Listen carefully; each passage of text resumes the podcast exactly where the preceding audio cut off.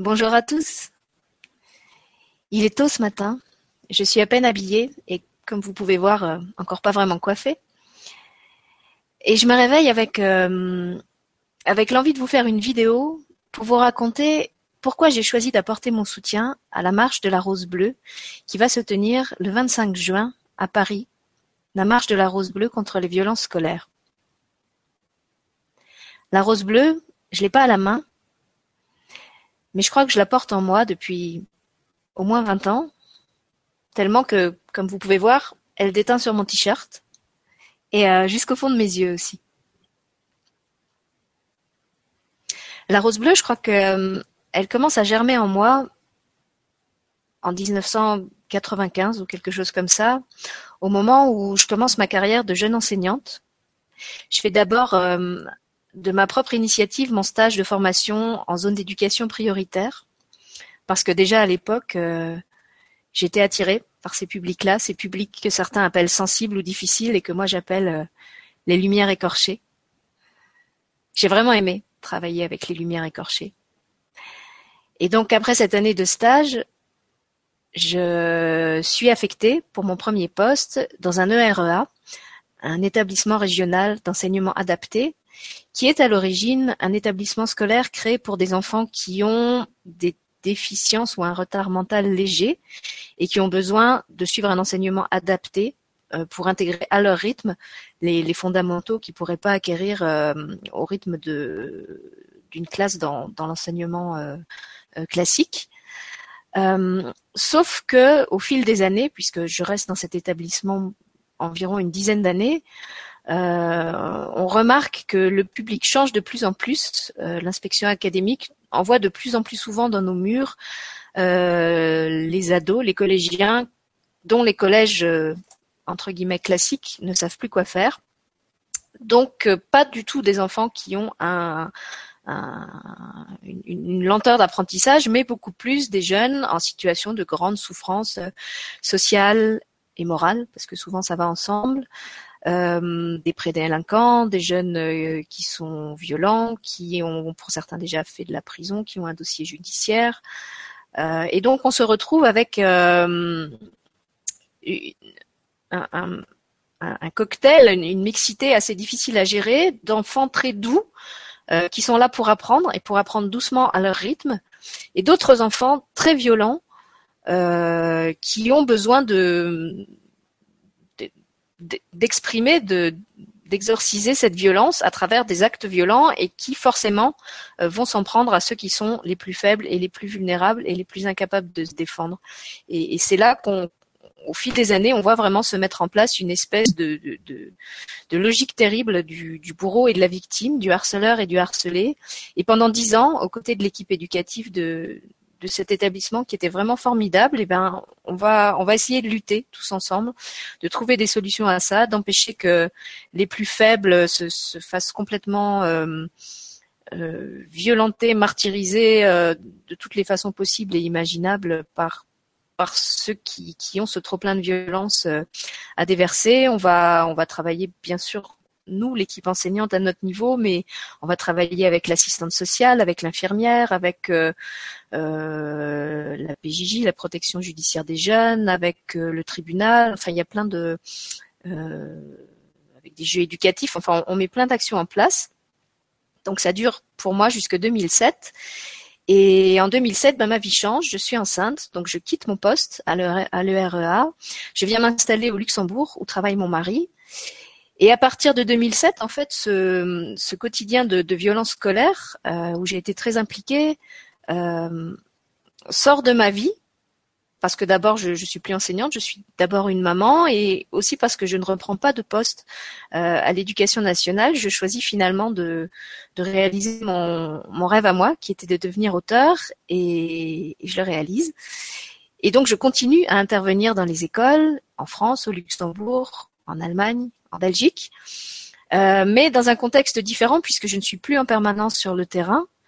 Euh, je rencontre les enfants seulement quelques heures dans un dans un contexte un petit peu privilégié et du coup, ben, je crois que je prends pas la mesure. Je ne prends pas la mesure de ce qui se passe en France et, dans d'autres pays parce que ben, j'y vis plus et, que le Luxembourg est un pays beaucoup plus tranquille.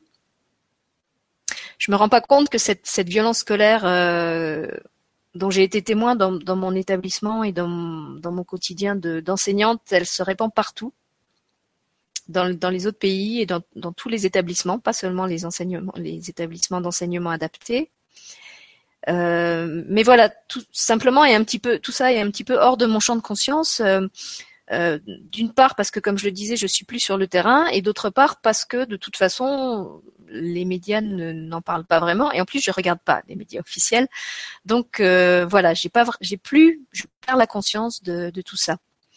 Et cette conscience euh, me revient un peu de plein fouet à travers un invité d'une émission que je fais il y a, quelques semaines sur ma chaîne, Elle et lui, avec un jeune auteur qui m'a contacté au départ pour parler de son livre, euh, ce jeune auteur, c'est Nicolas Bouvier, qui est lui-même une ancienne victime du harcèlement scolaire et qui, à travers ses livres, euh, tous ses livres et, aussi beaucoup sur le terrain, puisqu'il intervient avec les, associations et les parents dans, les établissements scolaires pour, euh, parler de, la violence scolaire et, des séquelles qu'elle laisse. donc je reçois Nicolas et à travers lui, ben en fait, je, replonge dans, tout cet univers qui a été le mien et je crois que là, je prends vraiment la mesure. Je prends vraiment la mesure de de l'ampleur que ça a pris. Je crois que je prends conscience que tout le monde est touché, de près ou de loin, par ça. Et voilà, je crois que Nicolas est mon, mon deuxième déclic. Et à travers Nicolas, j'entre aussi en relation avec tout un réseau de personnes qui sont qui sont engagées justement dans, dans la lutte contre les violences scolaires, que ce soit d'anciennes victimes, que ce soit des parents, des, des, des, des équipes qui vont sur le terrain, qui, qui font de l'information, de la sensibilisation, qui proposent des, des outils éducatifs et pédagogiques. Et euh, de découvrir ces gens, je dois dire que je, ma première réaction, c'est vraiment de, tomber en, en, admiration devant le, la qualité de, leur travail, devant le, leur implication, la, ténacité de leur engagement, parce qu'ils font beaucoup de choses et souvent avec peu de moyens. Euh, et on n'en parle pas, on n'en parle vraiment pas beaucoup de tout ce qui se fait déjà sur le terrain pour, euh, aider les, jeunes, les victimes, les familles, tout le monde. Ça, c'est la, la, première, euh, émotion qui me vient en le découvrant. Et la deuxième, pour, pour les fréquenter depuis maintenant euh, quelques semaines euh, très régulièrement sur, sur le groupe Facebook, c'est que je suis vraiment éblouie et, et, je pèse mes mots en le disant, c'est pas du tout exagéré, c'est vraiment de cet ordre-là. Je suis éblouie par la qualité de d'empathie, d'écoute, de respect de l'autre que je trouve chez ces gens qui souvent ont derrière eux un passé très lourd, qui ont été traînés dans la boue et où je me rends compte que cette boue, ils en ont fait de l'or. Ils en ont fait de l'or pour eux et ils en ont fait de l'or pour tous ceux qu'ils aident et qu'ils ont choisi d'aider. Et, vraiment, ça me touche. Et de découvrir ça, moi qui ne qui suis plus active en fait euh, dans, dans le milieu associatif depuis presque 20 ans, parce que je crois que pour l'avoir été beaucoup étant jeune, j'étais arrivée à un point où où je sentais que j'avais un, j'avais un peu fait le tour de ce que j'avais à faire dans, dans cet engagement associatif. J'étais fatiguée de ces, ces, ces, petites querelles, de petits clans internes que, que je trouvais un peu partout. Et en fait, je, je, continuais à être engagée, mais je le faisais seule et, et, à ma façon, sans ressentir le besoin de, de rejoindre un mouvement collectif. Et là, en, en découvrant ces gens, il y a quelque chose en moi qui est, qui est touché en profondeur et qui dit OK. Ok, si c'est avec eux, eh ben là, je veux bien. Là, je veux bien rempiler parce que je sens que leur cause, elle est juste et que la façon dont ils la défendent, elle est juste aussi. Et le troisième déclic qui vient me, me conforter dans tout ça, euh, là pour le coup, il me touche vraiment dans ma dans ma vie privée et intime. Euh, c'est que quelques jours plus tard, à la sortie de l'école, mon propre fils de 9 ans, à la sortie de l'école primaire, se fait agresser assez violemment par un, un camarade de classe qui le roue de coups, sans raison, et donc là, je suis touchée aussi en tant que parent. Et ce que m'apprend cette, cette expérience euh, avec mon fils, c'est d'abord, comme je commençais à le sentir depuis un moment, qu'effectivement la violence était partout, puisque même dans mon petit village du Luxembourg, euh, tout tranquille, euh, avec des classes de 15 élèves, qui sont pratiquement tous issus de, de, de familles favorisées où il n'y a, pas de, problèmes sociaux, etc. bah déjà, même là, ça arrive et, et ça tombe sur n'importe qui. et surtout, je crois que ce déclic-là, pour moi, il est important parce que je sens se lever en moi cet élan, cet élan intérieur qui à un moment dit stop. Et ce stop, quand je l'entendais de l'extérieur chez les autres, il y avait quelques fois où je le prenais pour de la colère. Et j'étais mal à l'aise avec cette colère. Je me disais que j'avais pas envie de, de me faire embrigader dans une action militante et de, d'alimenter un courant qui serait un courant de, d'indignation et de, une espèce d'esprit de revanche. Et là, sur le trottoir ce jour-là, je comprends que l'élan qui anime ces gens, c'est quelque chose de complètement différent. C'est quelque chose qui a rien à voir avec l'agressivité. C'est quelque chose qui a rien à voir avec le désir de vengeance ou même de réparation. Et pourtant, ils pourraient avoir ce désir de réparation après ce qu'ils ont vécu. Ce que je comprends, c'est que cette flamme, je la ressens vraiment comme ça, cette flamme qui les anime, c'est vraiment quelque chose qui s'enracine dans la dignité, dans le sens de la dignité de l'être humain, dans le sens du respect de soi et de l'autre, et qui n'a vraiment rien à voir avec le désir de, de vouloir convaincre ou embrigader ou, ou venger quiconque. C'est simplement, c'est simplement cet élan qui se lève en vous quand, vous voyez qu'on porte atteinte à, ce qui est le plus sacré, à ce qui est notre avenir, à, la dignité d'un enfant, et ce quelque chose en vous qui se lève, je le ressens comme une espèce de bouclier, ce truc qui dit stop, stop. Maintenant, il faut que ça cesse. Je ne sais pas ce que je vais faire, je pourrais sûrement pas tout faire, mais je sais qu'à mon niveau, je vais tout faire pour que ça cesse, parce que ça peut pas continuer comme ça, parce que parce que je veux pas que mon enfant il grandisse dans l'humiliation et la peur, parce que c'est pas ça le monde que je veux laisser derrière moi le jour où je vais m'en aller.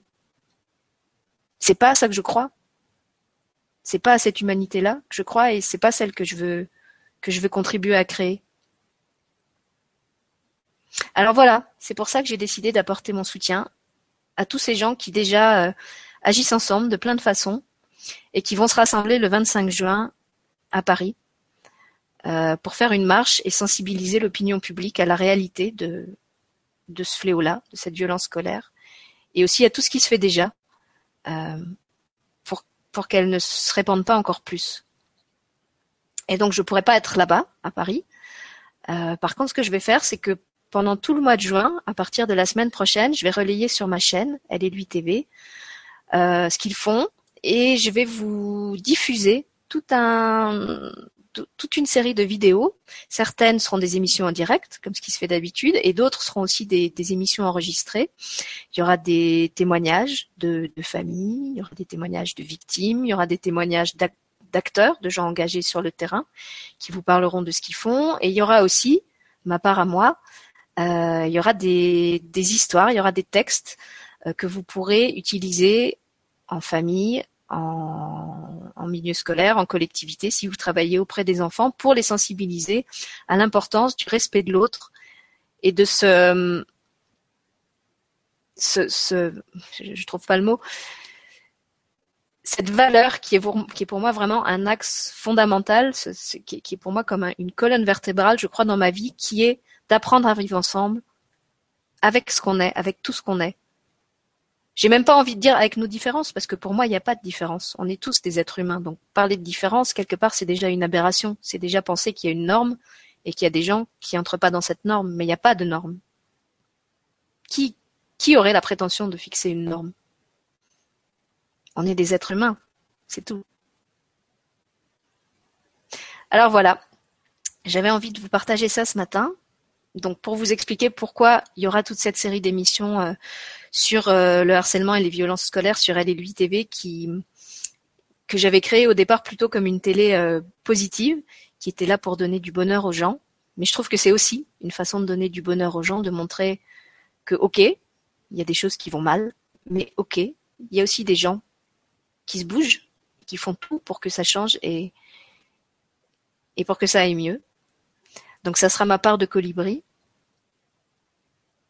Et puis, si comme moi, vous vous pouvez pas être présent à la marche du 25, eh bien, je vous invite simplement à, vous demander ce que vous pouvez faire, vous, comme part de colibri, ce que vous pouvez faire à votre niveau euh, pour être actif, que ce soit au sein de votre famille, que ce soit à l'école si vous êtes enseignant, que ce soit dans le, dans le milieu associatif. Je pense que, comme on dit que les, les petites gouttes d'eau font les, grandes rivières, moi je dis toujours que les petites étincelles font les grandes lumières. Et je crois qu'il n'y a pas besoin que vous allumiez euh, un brasier ou une grande torche. Euh, il n'y a pas besoin de faire la révolution. Vous pouvez peut-être juste vous demander ce que vous pouvez faire au quotidien. Vous, là, qui m'écoutez dans, dans votre vie, euh, à votre niveau,